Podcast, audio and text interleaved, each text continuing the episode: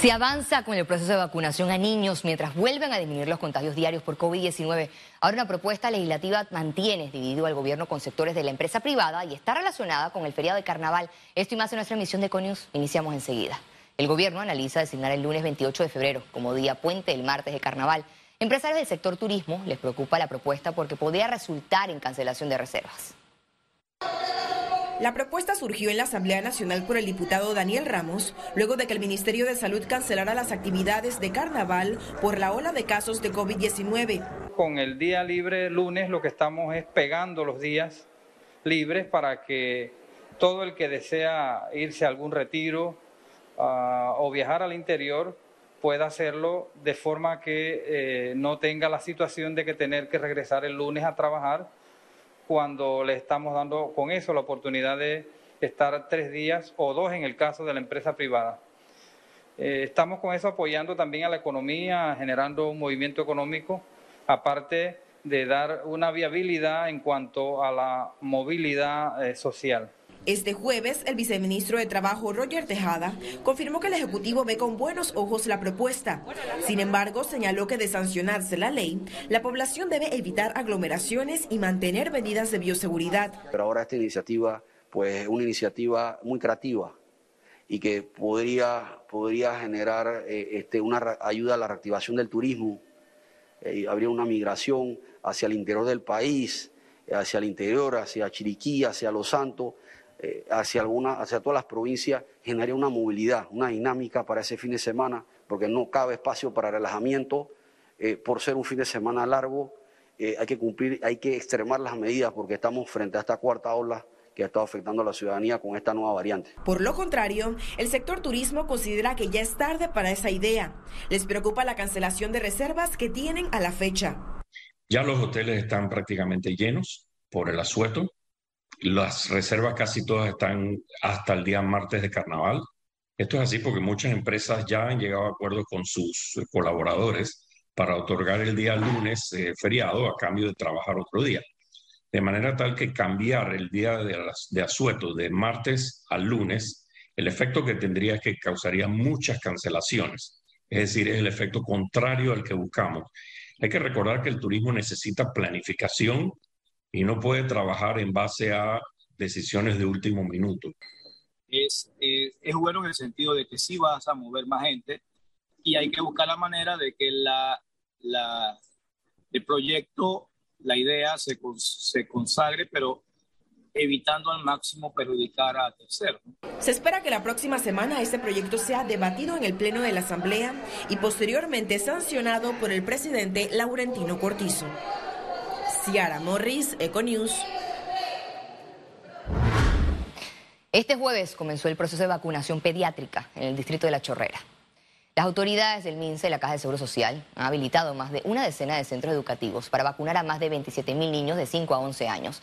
La jornada de vacunación seguirá de este viernes desde las 7 de la mañana hasta las 4 y culminará el sábado de las hasta las 5 de la tarde en los 18 corregimientos tiene sus centros habilitados en las escuelas. Son 14 centros de vacunación que estamos instalados. La población de responsabilidad de la chorrera es de 23.610 niños en edad de 5 años a 11 años.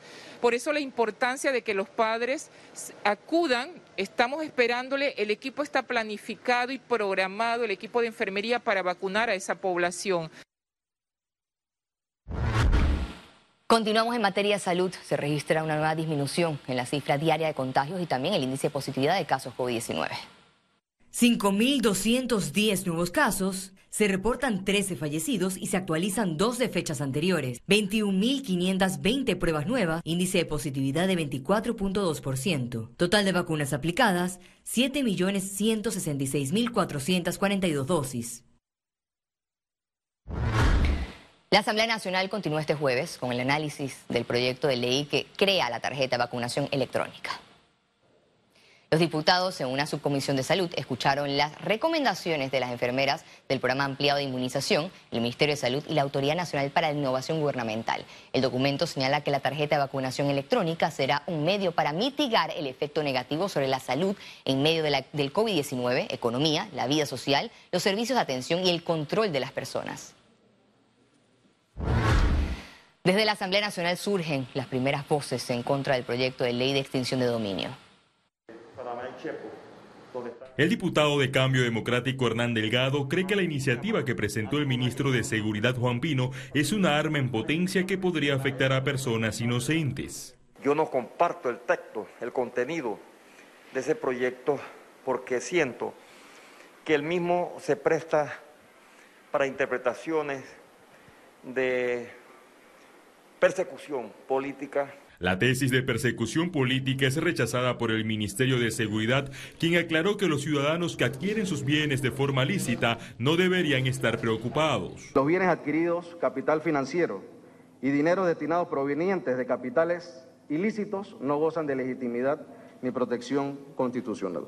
En el primer debate, algunos juristas advirtieron a los diputados revisar con lupa cada artículo debido a que el documento no respeta la presunción de inocencia. Yo no creo en la discrecionalidad de los jueces, y menos en la discrecionalidad de los fiscales, y menos en la improvisionalidad de los fiscales nuestros y de los jueces nuestros.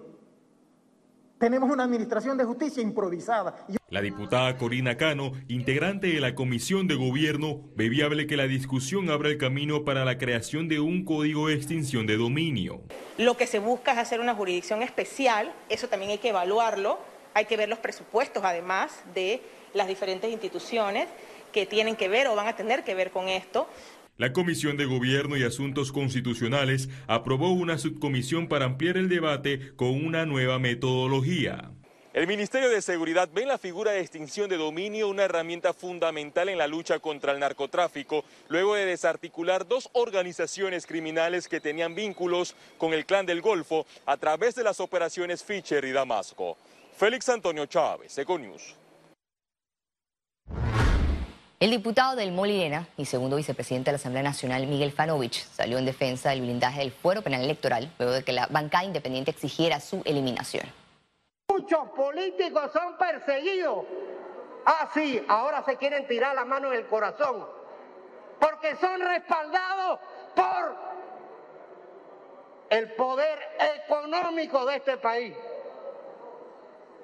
el 95% de los casos en que se ha solicitado la eliminación, si es, si, si, se, comprueba que se ha cometido un delito o que es necesario, que está siendo investigado y procesado, se elimina, pero que no le eliminen. Yo fui perseguido por Juan Carlos Varela. El sistema judicial formalizó la solicitud al Tribunal Electoral para que se levante el fuero penal electoral a Ricardo Martinelli. La juez tercera liquidadora de causas penales hizo la solicitud para que el exmandatario se le levante el fuero penal electoral en medio del proceso por el caso New Business. La documentación fue recibida el miércoles luego de suspenderse la audiencia preliminar ante una certificación entregada a los defensores de Ricardo Martinelli en su calidad de presidente del partido político realizando metas. Este jueves se conoció el fallecimiento del ex vicepresidente de la República, Felipe Pipo Virsi. Empresario y político, fue segundo vicepresidente de Panamá durante la administración del presidente Ernesto Pérez Valladares. En el 2018 se le decretó un impedimento de salida del país en medio de las investigaciones por el caso Financial Pacific. El mandatario, Laurentino Cortizo, la presidencia de la República y otros funcionarios enviaron sus condolencias a los familiares. Economía. El sector construcción registró un aumento de 43% en los permisos para obras del sector privado. Ahora su meta es aumentar la generación de empleos. El 2021 versus el 2020 tenemos un incremento del 41% de los permisos de construcción. Esto para nosotros es sumamente positivo porque refleja la confianza que hay en el inversionista local y extranjero en seguir invirtiendo en Panamá. Se están generando más de mil millones de dólares en proyectos llave en mano. Son arriba de 20 proyectos que está sacando el gobierno y esto eh, va a ser un factor fundamental para emplear esa mano obra. El Ministerio de Comercio e Industria se abrió convocatoria para capacitar a 100 empresas agroindustriales en mayores competencias para el sector a través de las páginas web del Ministerio de Comercio e Industrias. Apenas entran a www.misi.gov.pa, les va a salir el primer banner en donde pueden hacer clic e inscribirse al proyecto. Les sale una serie de preguntas sencillas eh, y ya pueden participar entonces para, para ser seleccionados. Va a iniciar para el mes de abril, va a durar cuatro meses, va a ser a través de una plataforma virtual al mismo tiempo que vamos a tener eh, intervenciones en vivo y presenciales. Vamos a ver temas de innovación y tecnología para que la, empresa aprenda a innovar eh, y hacer mejoras en la producción. Vamos a ver temas de gestión de agronegocios, gestión financiera, temas administrativos de la empresa, todo adecuado a la realidad de la empresa. El presidente Laurentino Cortizo destacó en el foro del BID el rol clave de Panamá en el comercio mundial. El jefe del Ejecutivo resaltó el papel de Panamá como centro logístico, destino del sector manufacturero y la importancia del fortalecimiento de las cadenas regionales de valor. Indicó que como gobierno seguirán dando pasos firmes para consolidar la estabilidad de nuestro país como una plaza amigable para los negocios y las buenas inversiones. Conexión financiera. Muchas las proyecciones que marcan una esperanza para la economía panameña. Sin embargo, las cifras reales demarcan lo contrario y dificulta la recuperación. Para analizar esto y más tenemos en el estudio a nuestro economista Carlos Araúz. Adelante, Carlos. Gracias, Valeria. No tenemos los números finales de la recuperación económica en materia de crecimiento al cierre de 2021, pero el tamaño de la economía debe andar poco más o menos por 50 mil millones de balboas.